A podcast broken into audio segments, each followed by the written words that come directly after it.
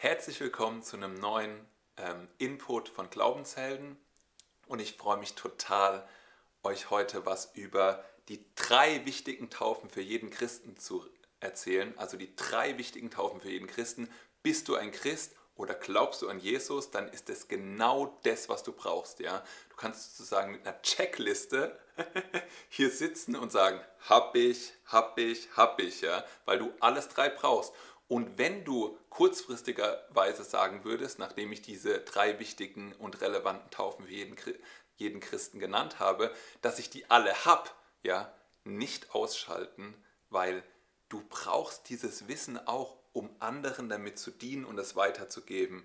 Und wir wissen, Jesus möchte, dass wir uns unserem Umfeld und den Menschen, denen wir begegnen, dass wir, mit, dass wir denen dienen mit den Sachen, die wir kostenlos von ihm empfangen haben. Okay, also bleibt bei mir. Der erste Teil heißt, wann gehöre ich Gott? Und ich glaube, das ist eine super zentrale Frage. Und mein Herz ist total in, diesem, in dieser Lehreinheit hier, weil ich versuche es erstens für euch super einfach zu machen und zweitens habe ich gemerkt, dass ich teilweise monatelang eine Vermischung ähm, von den Taufen hatte, die es im Neuen Testament gibt, ja. Und wenn da das Wort Taufe steht, ja, dann ist da nicht an jeder Stelle Wassertaufe gemeint, ja. Und ich habe oft gedacht, das heißt Wassertaufe. Ich habe das gelesen und da stand Taufe und da habe ich gedacht, ja, das macht die Wassertaufe. Und genauso ist es nicht. Und wir werden es jetzt kurz erörtern, warum es überhaupt mehr Wasser, äh, Quatsch, nicht Wasser, sondern warum es überhaupt mehr Taufen gibt. Ähm, und wir steigen aber vorher nochmal in Epheser 4, 1 bis 6 ein, okay? Also ich lese mit euch jetzt mal Epheser 4, 1 bis 6. Hier steht, so ermahne ich euch nun, ich, der Gebundene im Herrn, dass ihr der Berufung würdig wandelt, zu der ihr berufen worden seid, indem ihr mit aller Demut und Sanftmut, mit Langmut einander in Liebe ertragt. Und eifrig bemüht seid, die Einheit des Geistes zu bewahren durch das Band des Friedens. Ein Leib und ein Geist, wie ihr auch berufen seid zu einer Hoffnung eurer Berufung, ein Herr, ein Glaube, eine Taufe, ein Gott und Vater aller, über allen und durch alle und in euch allen. So, da steht hier jetzt in Vers 5 eine Taufe. Eine Taufe steht hier. Hm, welche Taufe ist es denn jetzt nun? Ja? Das Neue Testament kennt sieben Taufen, wobei wir ja heute ähm, nur über drei Taufen sprechen wollen. Warum? Weil das die relevantesten sind. Ja? Über die anderen vier können wir irgendwann mal anders reden. Das wäre dann sozusagen mehr Kopfwissen ähm, und Abgrenzung, weil die halt nicht mehr wichtig für uns sind. Ja? Also welche Taufe ist hier gemeint? Dann gucken wir uns erst nochmal in Hebräer 6, 1 bis 2 an, dass es mehrere Taufen gibt. Ja? Hier steht in Hebräer 6, 1 bis 2, Darum wollen wir die Anfangsgründe des Wortes von Christus lassen und zur vollen Reife übergehen. Also jetzt kommen Grundlagen, ja. Wir lassen die Anfangsgründe des Wortes von Christus hinter uns. Wobei wir nicht nochmal den Grund legen, jetzt kommen die Grundlagen, mit der Buße von toten Werken und dem Glauben an Gott, mit der Lehre von Waschungen, von der Handauflegung, der Totenauferstehung und dem ewigen Gericht. Hier steht in Vers 2 mit der Lehre von Waschungen. Und wenn ich mir das Urtextwort für Waschung dort angucke, ähm, dann heißt es einfach Taufen. Ja? Also hier steht Lehre von Taufen. Also nicht Taufe, Einzahl, sondern Taufen, Mehrzahl.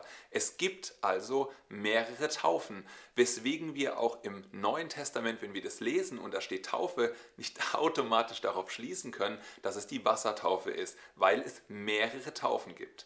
So, es gibt genau und ich hatte das ja schon gesagt, drei relevante Taufen für jeden Christen. Die erste Taufe. Okay, seid ihr bei mir?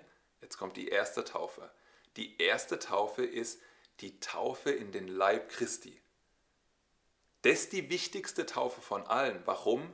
Weil die automatisch passiert in dem Moment, wo wir errettet werden. Wie werde ich errettet? Indem, indem ich an das Werk Jesu Christi glaube, indem ich, Glauben auf, indem ich mein Glauben auf Jesus setze, dass er sein Blut vergossen hat, dass er für mich am Kreuz gestorben ist, dass er die Sünde der Welt getragen hat, inklusive meiner, ja, und inklusive der Sünden, die sozusagen in der Vergangenheit, heute und in der Zukunft passiert sind, nur für mich, ja. Ein Geschenk aus Gnade für mich, das ich im Glauben annehme und genau in diesem Moment werde ich automatisch in den Leib Christi versetzt. Okay? Das ist die erste Taufe. Bleib bei mir. Die zweite Taufe ist die Wassertaufe und die dritte Taufe ist die Taufe im Heiligen Geist oder in den Heiligen Geist. So, diese letzten beiden Taufen, nachdem ich in den Leib versetzt bin, ja, die kann man auch wechseln. Ja. Das sehen wir in der Apostelgeschichte. Menschen wurden in Wasser und Geist getauft oder in Geist und Wasser. Ja. Also je nachdem, wie, wie rum das sozusagen kam. Ja. Und das sind die drei Taufen. Und jetzt müssen wir natürlich Epheser 4 beantworten, wenn nur von einer einzigen Taufe die Rede ist, ja.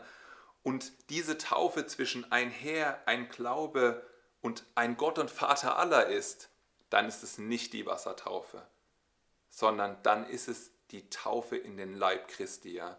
Die Taufe, die uns hilft oder die uns zu einer neuen Schöpfung macht. Und wo steht es, dass wir eine neue Schöpfung werden, wenn wir in Christus in den Leib versetzt sind? Das steht in 2. Korinther 5,17. Okay? Seid ihr bei mir? In 2. Korinther 5,17, ich mag den Vers total. Es ist wie, als würde man immer wieder an diesem Vers vorbeikommen, weil er so zentral und wichtig ist. In 2. Korinther 5,17 steht, darum ist jemand in Christus, so ist er eine neue Schöpfung. Das Alte ist vergangen, siehe, alles ist neu geworden. Ja?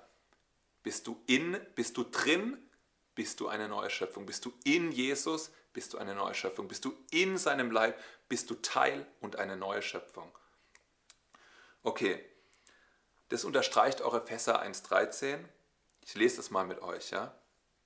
In ihm seid auch ihr, nachdem ihr das Wort der Wahrheit, das Evangelium eurer Errettung gehört habt, in ihm seid auch ihr, als ihr gläubig wurdet, versiegelt worden mit dem Heiligen Geist der Verheißung. Ja?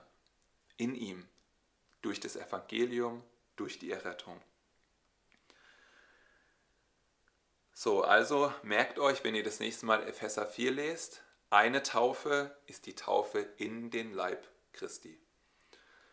Das Wort Taufe, wenn man sich das im Urtext anguckt, das heißt äh, Baptiso, Baptisma oder Baptismus. Und für diejenigen, denen das was sagt, also es gibt ja Strongs, das sind diese kleinen Nummern, wo jemand mal hingegangen ist und hat ähm, gesagt, ich gebe jedem Wort eine Nummer. Also der hat eine bestimmte Nummer und Taufe hat eine bestimmte Nummer und Errettung hat eine bestimmte Nummer. Ja? Und immer, wenn man sozusagen dann guckt, was steht im Urtext und man geht über diese Nummern, dann weiß man genau, wo stehen denn genau die gleichen Wörter, Wortformen und so weiter. Ja? Also das wäre jetzt für das Wort Taufe, Baptiso, Baptisma und Baptismus äh, G907, 908 und 909. Also nur für die, ähm, die das interessiert. Ja. Und dieses Wort übersetzt, ja, also Baptisma, Baptismus und so weiter, das heißt hineinversetzen. Okay? Das heißt, wenn eine alternative Übersetzung für Taufe hineinversetzen ist, dann können wir die Bibel lesen und immer wenn da Taufe steht, sagen wir hineinversetzt. Ja? Und dann würden wir aber automatisch auch anfangen zu fragen, wie ist denn jetzt der Kontext, in was werde ich denn hineinversetzt? Ja? Und dann sind wir schon sehr viel näher an dem Puls, dass wir uns den Kontext der Bibelstelle angucken und es genau so interpretieren bzw. auslegen, damit es passt ähm, mit dem Gesamtbild dessen, ähm, was wir in den Briefen lesen und was ausgesagt werden soll. So, in der Blue Letter Bible die ich benutzt habe, ähm, um mir sozusagen anzugucken, welche Wörter im Urtext sind, da finden wir eine interessante Geschichte von einem griechischen Poet und Arzt, der allerdings ein Rezept macht und der heißt Nikander und das ist eine uralte Überlieferung, ähm, dieses Rezept und der hat es 200 vor Christus gemacht. Und wenn wir Wörter ähm, benutzen heute, dann kann das sein, dass die halt ihre Begrifflichkeit oder ihre Form oder wie das gebraucht wird, halt über die Zeit verändern. Ja? Also vor 2000 Jahren kann ein Begriff andere Nuancen oder andere Aussagen gehabt haben, wie Begriffe, die wir heute halt in unserem Alltag benutzen. Ja? Weswegen ich halt lange Zeit mit Taufe immer direkt Wassertaufe assoziiert habe, weil das halt, ähm, ich sage jetzt mal, naheliegend ist. Ja? Okay, und dieser Nikander, der hat ein Rezept über eingemachte Gurken gemacht, ja. Und da hat er das Wort Taufe benutzt, ja. Genau das Wort, ähm, das wir sozusagen auch in der Bibel ähm, wiederfinden. Und er hat gesagt, er tauft die eingemachten Gurken. Und wo tauft man denn eingemachte Gurken ein? In Essig, richtig? Deswegen heißen die Dinger auch Essiggurken, ja. Und deswegen wird Taufe, kann man auch sehr gut als ein, naja, das ist halt ein Hineinversetzen. Er hat die Gurke genommen oder die Gurken und hat die in Essig hineinversetzt. Ja? Das ist die, das ist die sozusagen die Urbedeutung und äh, die richtige Interpretation, Übersetzung oder Auslegung, wie auch immer ihr das nennen wollt, ähm, für dieses Wort ähm, Bap, äh, Baptiso, ähm, das da benutzt worden ist, ja, also ähm, Taufen. So, und wenn wir gerade bei dem, äh, bei dem Thema Taufen sind, ja, wenn ich von Taufe rede, dann meine ich in Bezug auf Wassertaufe nicht Kindstaufe. Ja? Also deswegen habe ich auch gesagt gehabt, es gibt drei relevante Taufen und als aller, an aller, allererster Stelle steht das Hineinversetzen in den Leib Christi. Wenn du nicht in den Leib Christi hineinversetzt worden bist, ja, dann bringt dir auch die Wassertaufe nichts und dann kannst du auch nicht in den Heiligen Geist getauft werden. Und genau deswegen funktioniert auch die Kindstaufe nicht, weil du als Kind nicht Teil des Leibes werden kannst, weil du vorher Glaube gehabt haben musst an das Werk Jesu Christi und an all diese Sachen. Und das kannst du als Kind mit Du bist neugeboren einfach nicht gehabt haben. Ja? Und die Bibel kennt dieses Muster auch nicht. Ja? Also wenn du als Kind getauft worden bist, dann ähm, hast du jetzt sozusagen die Herausforderung von mir, lese das Neue Testament ja, und nenne mir eine einzige Stelle, die sagt, und die Kinder wurden getauft und irgendwann gläubig am Herrn, ja. Weil diese Stelle wirst du nicht finden. Die gibt es nämlich nicht in der Bibel. Okay. Also, die zentrale Frage beim Wort Taufe ist, in was wird hineinversetzt oder hineingetauft? Die Essiggurke in Essig, ja? Und wir wollen zwei zentrale Fragen stellen zwei zentrale Fragen, wenn wir uns jetzt ein paar Bibelstellen angucken, um diese, diese erste Taufe in den Leib Christi zu konkretisieren, uns Klarheit darüber zu verschaffen. Ja? Und das ist einmal, wer tauft, ja? also wer tauft. Und das zweite ist, in was wird denn hineingetauft oder hineinversetzt. Ja?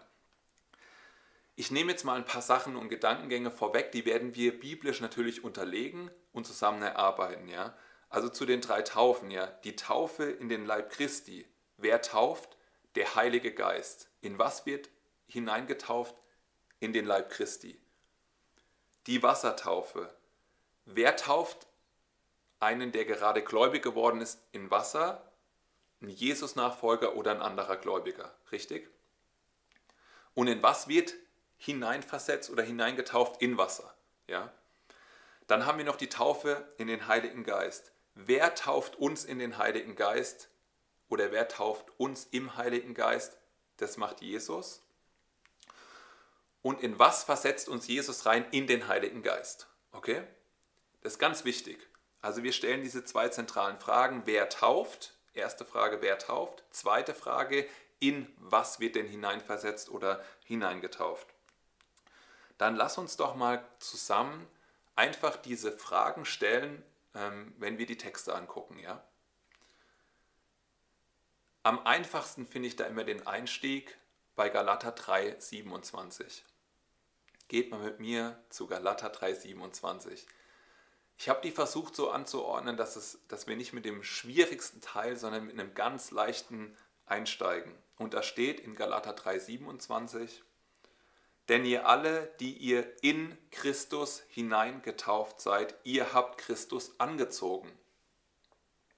Denn ihr alle, die ihr in Christus hineingetauft seid, ihr habt Christus angezogen. Worein wurde denn jetzt getaucht, getauft, hineinversetzt? In Christus, richtig? Da steht denn ihr alle, die ihr in Christus hineingetauft seid, ihr habt Christus angezogen. Die Stelle, hat also tatsächlich überhaupt nichts mit Wassertaufe zu tun. Sonst hätte derjenige hier nämlich in Wasser hineingetauft werden müssen. Aber wir lesen ja hier, dass in Christus hineingetauft worden ist und es eine geistliche Realität, ja, mit der hat, Mensch überhaupt nichts zu tun in erster Linie, ja. Also neben diesem Ding aus, du glaubst an das Werk Jesu, was eine Entscheidung eine Umkehr ist, ja, wirst du automatisch in Christus hineinversetzt ähm, und wir werden es noch genauer beleuchten.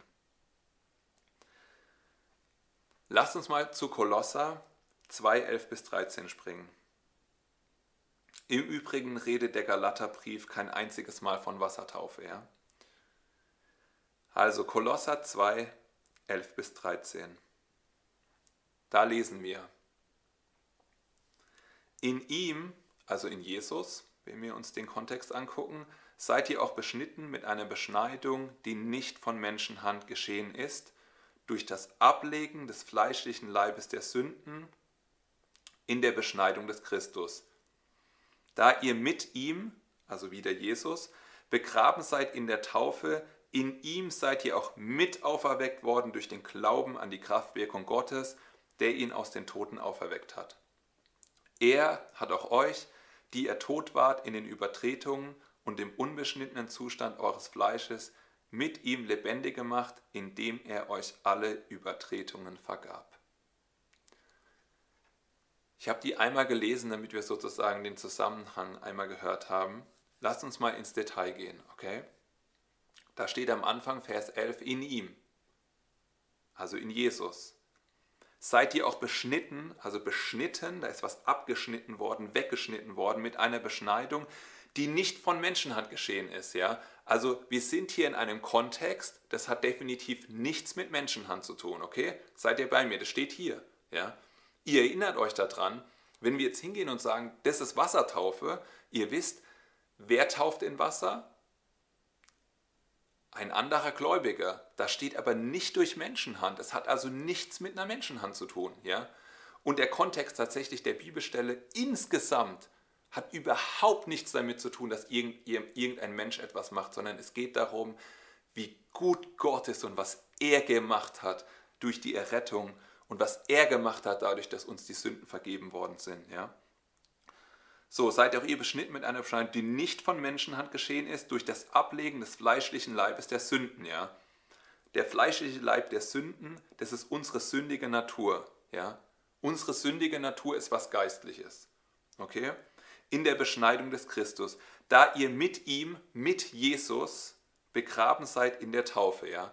Also wir sind in Jesus und mit Jesus begraben worden. Ja? Das ist eindeutig die Taufe in den Leib. Ja? Wir sind in Jesus rein und dann sind wir mit Jesus begraben worden. Okay? Das hat nichts mit Wassertaufe zu tun. In ihm seid ihr auch mit auferweckt worden durch den Glauben an die Kraftwirkung Gottes. Also wir sind in Jesus reinversetzt worden, in seinen Leib reinversetzt worden, dann sind wir mit ihm gestorben, begraben worden und mit ihm auferweckt worden, durch die Glauben an die Kraftwirkung Gottes, der ihn aus den Toten auferweckt hat. Und dann steht da, er, also Gott, hat auch euch, die ihr tot wart in Übertretung und im unbeschnittenen Zustand eures Fleisches, mit ihm lebendig gemacht, indem er euch alle Übertretungen vergab. Ja? Alle eure Sünden hat er vergeben. Durch das Werk Jesu. Das ist, das, das ist eine Substitutionsstelle, ich versuche es mal so auszudrücken. Ja? Also wir hätten Strafe verdient, ja, und all das, was Jesus ähm, auf sich geladen hat, ja, das hätte, hätten wir verdient gehabt. Wir hätten verdient gehabt zu sterben, wir hätten verdient gehabt, unser Blut zu vergießen und all die Sachen. Und weil Jesus das für uns gemacht hat, ja, müssen wir das nicht mehr tun. Ja? Und dadurch, dass wir im Glauben annehmen, was Jesus gemacht hat, ja, kommen wir an seine Stelle. Ja? an die Stelle, wo er alles für uns gemacht hat. Das ist so wunderbar. Ich danke dir, Jesus, dass du alles für uns gemacht hast. Ja? Wir kommen in Jesus und dann fällt der alte, sündige Mensch ab. Ja? Der wird weggeschnitten. Wir kommen in ihm. Wir, wir, werden, wir sterben mit ihm, werden mit ihm begraben und wir stehen mit ihm wieder auf und wir leben mit ihm. Ja? Genauso wie Jesus auch wieder lebt und er ist lebendig und er ist der gleiche gestern, heute und in Ewigkeit.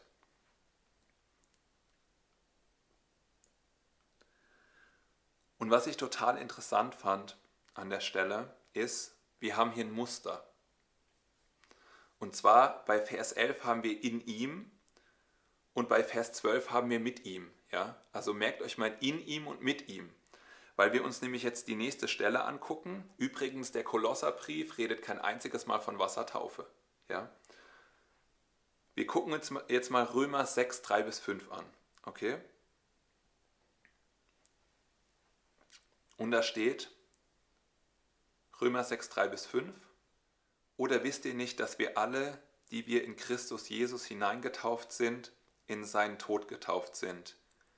Wir sind also mit ihm begraben worden durch die Taufe in den Tod, damit gleich wie Christus durch die Herrlichkeit des Vaters aus den Toten auferweckt worden ist, so auch wir in einem neuen Leben wandeln. Denn wenn wir mit ihm eins gemacht und ihm gleich geworden sind in seinem Tod, so werden wir ihm auch in der Auferstehung gleich sein. So, Vers 3, ja. Oder wisst ihr nicht, dass wir alle, die wir in Christus hineingetauft sind, in seinen Tod getauft sind? Worein wurden wir hineinversetzt? Das ist die zentrale Frage, richtig? Bei Kolosser, worin wurden wir hineinversetzt? In Jesus. Bei Römer, wohin werden wir hineinversetzt? In Christus Jesus sind wir hineingetauft. Hier steht es ganz klar. Ja? Und wir sehen auch wieder das in ihm und mit ihm. Ja? Vers 3, Vers 4 ist genau das gleiche Muster wie Kolosser. Und tatsächlich reden die Sachen auch ähm, mit, andre, mit leicht anderen Nuancen über denselben Sachverhalt. Ja? Oder wisst ihr nicht, dass wir alle, die wir in Christus hineinversetzt sind, in seinen Tod hineinversetzt sind? Ja? Ich habe das jetzt mal mit dem anderen Wort ähm, übersetzt. Wir sind also mit ihm begraben worden durch das in Jesus hineinversetzt sein, ja, durch das in Jesus in den Tod hineinversetzt sein, damit gleich wie Christus durch die Herrlichkeit des Vaters aus den Toten auferweckt worden ist, so auch wir in einem neuen Leben wandeln. Ja? So, jetzt können wir uns mal fragen, in einem neuen Leben wandeln, ja? Wie sieht es denn aus? Und da fällt mir halt Galater 2,20 ein, ja? Da steht, ich bin mit Christus gekreuzigt und nun lebe ich, aber nicht mehr ich selbst, sondern Christus lebt in mir. Ich bin ja gestorben, richtig? Ich bin mit Christus gestorben, begraben worden, auferweckt worden und jetzt lebe ich ein neues Leben, aber das lebe ich nicht mehr selbst, ich bin ja gestorben, sondern Christus lebt in mir.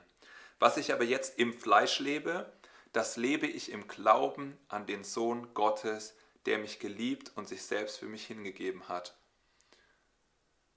Und dann ist ja die Frage, wenn ich nicht mehr lebe, aber Christus in mir, wie sieht denn dann mein Lebenswandel aus?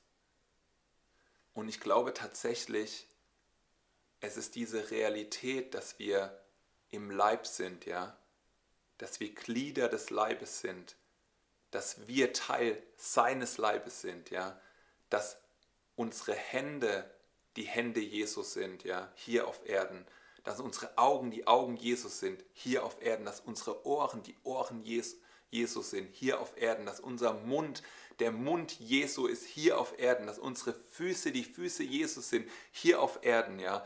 Und deswegen, deswegen legen wir unser Leben nieder, um unserem Nächsten zu dienen, um unseren Nächsten zu lieben, ähm, wie uns selbst, ja. Und, und wir stellen Jesus an erster Stelle, ja. Wenn wir über die Straße laufen, wenn ich über die Straße laufe und ich sehe eine andere Person, ja, in dem Moment, wo ich diese Person sehe, ja, sieht Jesus diese Person. Wenn du jemand anguckst, Jesus guckt diese Person an. Wenn du jemand Hände auflegst, ja, um für ihn zu beten, Jesus legt Hände auf diese Person, ja. Wenn du hingehst, um die frohe Botschaft zu verkündigen, ja, dann ist Jesus in dir und er sagt uns zu, er ist bei uns alle Tage bis ans Ende dieser Welt und es ist so eine gute Zusage. Und wie hat er es gemacht? Er hat in uns Wohnung bezogen und er hat alles mitgenommen, was er selbst hat. Ja? Er hat alle Reichtümer mitgenommen, alles, was er hat, die Gesundheit, alle Charakteristika des Himmels hat er mitgenommen, als er in uns eingezogen ist. Ja? All diese Sachen. Und ich glaube, wenn die Wohnung halt schmutzig und unordentlich war und diese ganzen Sachen, ja, und Jesus zieht ein, dann wirft er diese Sachen raus, ja. Und es tut uns gut, wenn er diese Sachen rauswirft, ja. Und es tut uns gut, wenn wir, wenn wir uns als lebendiges Opfer darbringen und Jesus Christus uns besitzen darf, ja, weil er in uns wohnt und er möchte in und durch uns wirken, um unser um Umfeld und unsere Umwelt zu verändern und die Menschen in unserem Umkreis, ja. Und ich, ich bete einfach, dass das zu einer, zu einer Offenbarung für uns wird, ja. Also ich meine zu einer täglichen, ich weiß nicht, wie, wie euch das geht, aber ich merke oft, der Alltag ist so vollgeladen und die Zeit ist so hektik, hektisch, dass ich, dass ich diese, diese Facette, dass Jesus in mir lebt, ja, dass ich die, dass ich die einfach vergesse, ja. Und was ich die letzte Zeit öfter mal geübt habe, ist einfach in bestimmten Situationen innezuhalten, ja, innezuhalten und mir darüber klar zu werden, Gott ist gerade da, jetzt in dieser Situation. Er sieht mich, er lebt in mir, er sieht meine Kinder, meine Familie, er ist gerade mit mir auf dem Spielplatz mit meinen Kids, er ist gerade mit mir spazieren, er macht gerade die Arbeit mit mir. Und ich habe gemerkt, dass mir das total geholfen hat zu realisieren, ja, ich bin nicht alleine. Gott ist bei mir und Gott ist für mich und er will mir Weisheit geben. Und in Epheser 1.3 lesen wir, dass wir gesegnet sind mit jedem geistlichen Segen in der himmlischen Region in Christus Jesus, ja. Und all diesen Segen hat er über uns ausgegossen, ja. Und er möchte, dass der manifest wird in unserem Leben und in unserem Alltag und in all den Sachen, die wir als Herausforderungen in dem Leben, das ich definitiv nicht als leicht bezeichnen würde, haben. Okay. Zurück zum Text, ja, wir waren bei Römer 6. Und ähm, hier lesen wir in Vers 5, denn wenn wir mit ihm eins gemacht und ihm gleich geworden sind in seinem Tod, so werden wir ihm auch in der Auferstehung gleich sein, ja. Eins gemacht und gleich geworden, ja. Da lesen wir schon, dass wir geistlich genau dasselbe geworden sind was Jesus ist, ja? Sind wir genau dasselbe geworden? Und dieser Vers, also vielleicht gehen wir mal kurz darauf ein, ähm, dass wir ihm in der Auferstehung gleich sind, ja? Und das ist einmal die Facette, dass wir natürlich sterben und dann unseren Auferstehungsleib bekommen und den werden wir auch nicht vorher bekommen, ja? Aber die Errettung, die kommt ja nicht erst irgendwann, nicht erst in der Zukunft, sondern die kommt ja genau dann, wenn wir uns für Jesus Christus entschlossen haben, ja. Genau dann sind wir wiedergeboren und alles ist neu geworden. Das haben wir vorhin gelesen. Und in 1. Johannes 4,17, in 1. Johannes 4,17, da steht, darin ist die Liebe bei uns vollkommen geworden, dass wir Freimütigkeit haben am Tag des Gerichts, ja. Die Freimütigkeit bekommen wir jetzt, auch wenn, Tag, auch wenn der Tag des Gerichts irgendwann in der Zukunft liegt, ja. Die Freimütigkeit, die haben wir jetzt schon, ja. Warum? Denn gleich wie er ist, so sind auch wir in dieser Welt, ja. Genauso wie Gott ist, genauso wie Jesus ist, sind wir in dieser Welt. Ja? Wir sind im Geist genauso geschaffen wie Jesus Christus. Und deswegen guckt der Vater, Gott der Vater, der Geist ist, der sieht uns, ja. Und der sieht uns im Geist, ja. Der sieht unseren Geist, ja der neu geworden ist, der geschaffen worden ist mit einer Substanz des Himmels, ja, mit derselben Substanz, die Jesus ist, mit derselben Substanz, die der Heilige Geist ist, ja. Und wenn wir im Leib sind, ja, dann sind wir ja Gebein von seinem Gebein, ja, und wir sind Fleisch von seinem Fleisch, ja. Und diese Identifikation, die hilft uns tatsächlich total in unsere Identität und DNA Gottes hineinzuwachsen und zu verstehen, er hat schon eine perfekte Lösung geschaffen. Ja? Er hat uns schon neu gestaltet und es ist genau jetzt der Fall für uns. Ja? Also, wir kommen in Jesus Christus in den Leib, ja, wir sterben mit ihm, wir werden mit ihm begraben, wir stehen auf mit ihm und wir leben, aber nicht mehr länger leben wir, sondern Jesus lebt in uns und durch uns. Ja, das ist das, was Römer sagt. Und auch Römer spricht nicht einmal von Wassertaufe.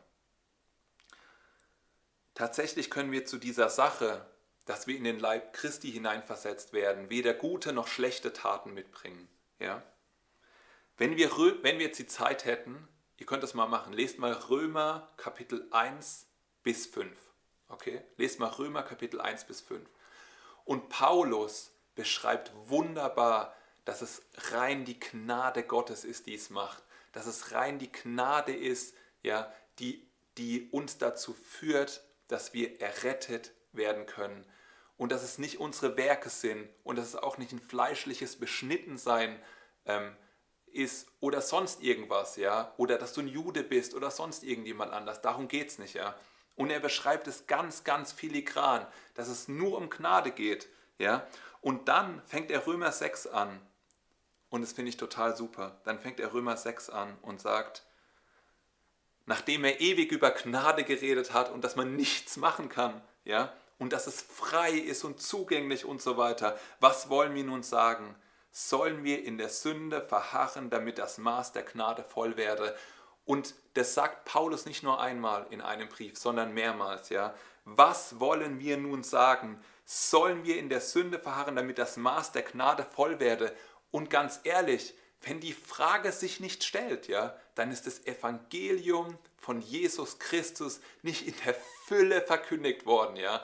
Jeder, dem das in der Fülle verkündigt wird, ja, der müsste zu irgendeinem Zeitpunkt sagen, dann kann ich ja machen, was ich will, ja. Dann kann ich ja weiter sündigen.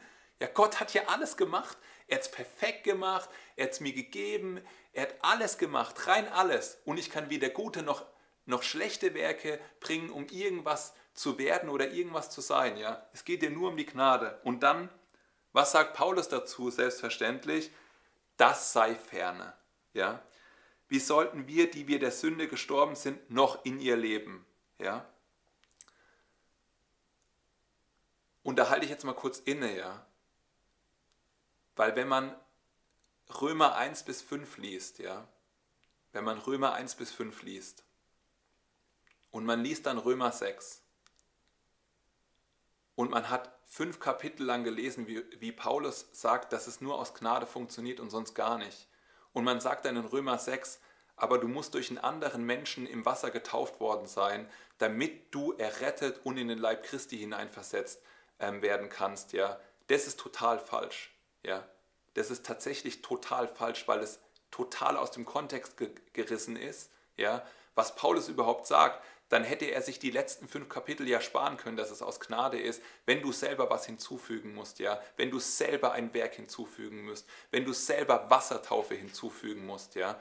Das ist nicht, das ist nicht die Wahrheit, ja, sondern es ist rein aus Gnade, ja. Und wir werden nur durch den Glauben in den Leib Christi hineinversetzt und keine Menschenhand, ja, keine Menschenhand ähm, fügt dessen irgendwas hinzu. Ähm, und die Vermischung mit Wassertaufe, ähm, vor allem in Römer 6, 3 bis 5, ja. Und ich spreche bei Wassertaufe nochmal über das bildliche, symbolische, mit Christus sterben, begraben werden, auferstehen und so weiter. Wir sprechen nochmal darüber, ja. Aber der Fakt ist, dass es hier um eine geistliche Realität geht, ja. Und da gab es jemand, äh, der hieß Robert Halden oder so ähnlich, ja. Weiß nicht genau, wie man den ausspricht. Der hat 1764 gelebt und der hat ein Buch über Römer geschrieben und das heißt Commentary on Romans. Und er hat tatsächlich 729 wertvolle Seiten über den Römerbrief geschrieben. Ja, lasst euch das mal auf der Zunge zergehen. 729 Seiten, ja. Und er geht auch genau auf den Kontext ein und beschreibt auch, dass es über die Jahrhunderte immer mal wieder Gruppen gab, die diese Stelle mit Wassertaufe in Verbindung gebracht haben und die als Wassertaufe interpretiert haben, ja, und dass das im Kontext des Römerbriefes auf jeden Fall eine falsche Auslegung ist, ja, und dass das nicht zusammenpasst mit allem anderen, ähm, was Paulus hier gesagt hat, ja. Also wenn ihr mal äh, über 700 Seiten über den Römerbrief lesen wollt, ähm, Commentary on Romans. Ja? Dann lass uns noch mal ein bisschen tiefer gehen. Ich lese gerne Schlachter 2000. Ich habe tatsächlich auch die ganzen Verse hier aus der Schlachter 2000 genommen. Ja?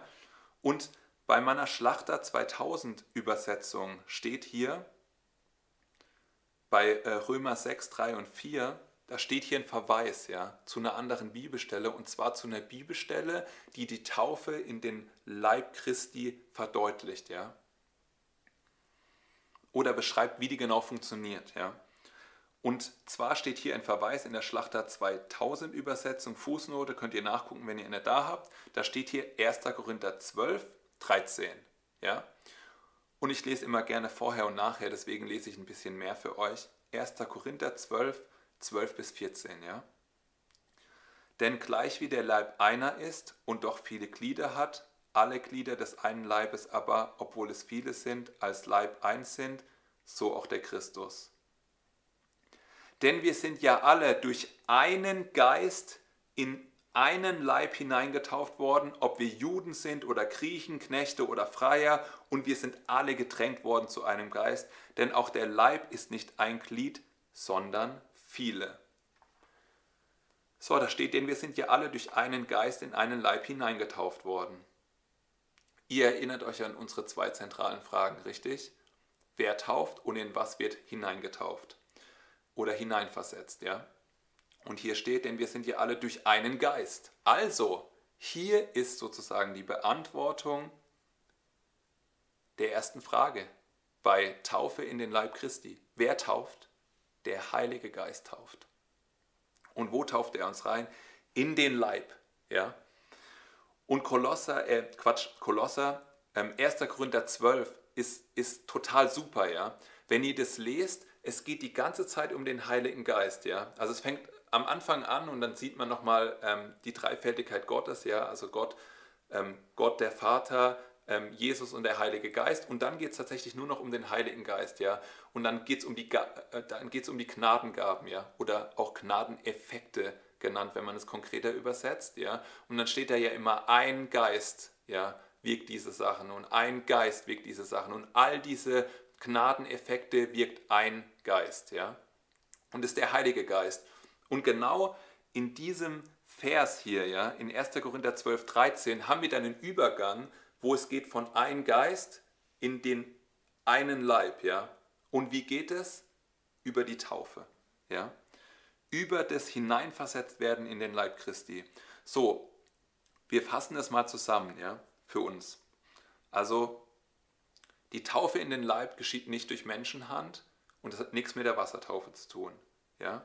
Versteht mich nicht falsch, ich finde die Wassertaufe super wichtig. Ich sage das nur immer wieder, weil es gerne vermischt wird. Ja? Wir reden noch über die Wassertaufe, es hat aber nichts mit der Taufe in den Leib Christi zu tun. Ja? Und es ist auch keine Parallele, die da stattfindet. Also, wir werden durch den Heiligen Geist in den Leib Christi hineinversetzt. Ja? Und dann, wenn wir jetzt über die Taufe im Heiligen Geist reden, dann werden wir durch Jesus in den Heiligen Geist hineinversetzt.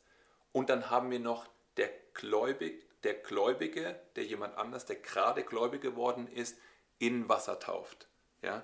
Das sind hier die drei Taufen, um das nochmal zusammengesetzt zu haben mit wer tauft denn und wo rein, beziehungsweise wer tauft oder und wo wird hineinversetzt. Ja? Und was ich total mag, ähm, ist, wenn wir in Christus sind, ja, und das erfahren wir in 1. Korinther 6, 17, wenn wir zu seinem Leib gehören, ja, dann werden wir so eine enge, verbundene Einheit, dass Gott zwischen unserem Geist und dem Heiligen Geist nicht mehr unterscheiden kann. Ja? Er guckt es an. Deswegen habe ich ja vorhin gesagt, das ist dieselbe Substanz, die der Heilige Geist hat, die Jesus hat. Ja? diese himmlische Substanz, aus dem Gott den Leib baut, ja, den Leib Christi baut. Und wir sind Glieder von diesem Leib, ja. Das ist eine geistliche Realität. Und in 1. Korinther 6,17 lesen wir, wer aber dem Herrn anhängt, ist ein Geist mit ihm. Ja? Ein Geist.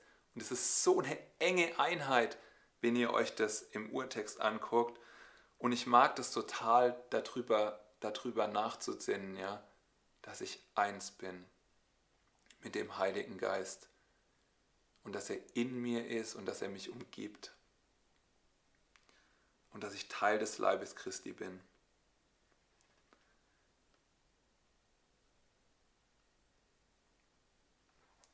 Fasse mal zusammen, ja. Die Taufe in Jesus, also in den Leib Christi, geschieht automatisch bei Errettung. Sie wird vom Heiligen Geist ausgeführt, nicht durch Menschenhand.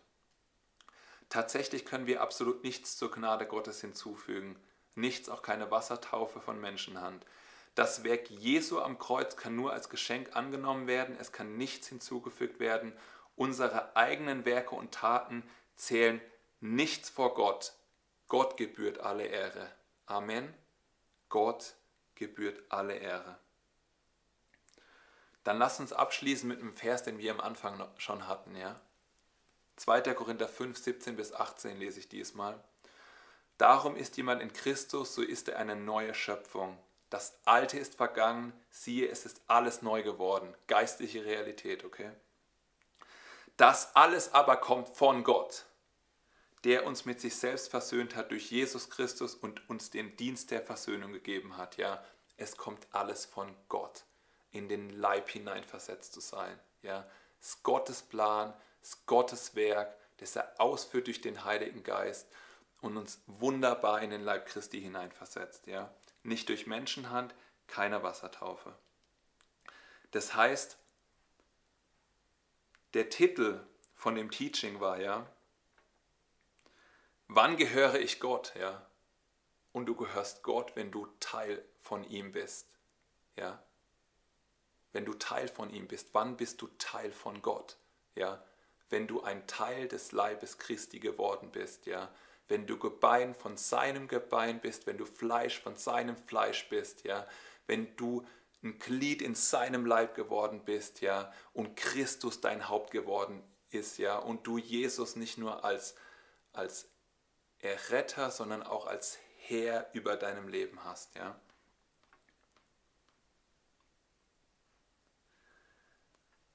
Und weil ich die Frage öfter mal gehört habe, als ich ähm, über das als als ich das gelehrt habe sozusagen. Es gibt auch keine Aktivierung der Wassertaufe, also der Errettung durch die Wassertaufe. Ja?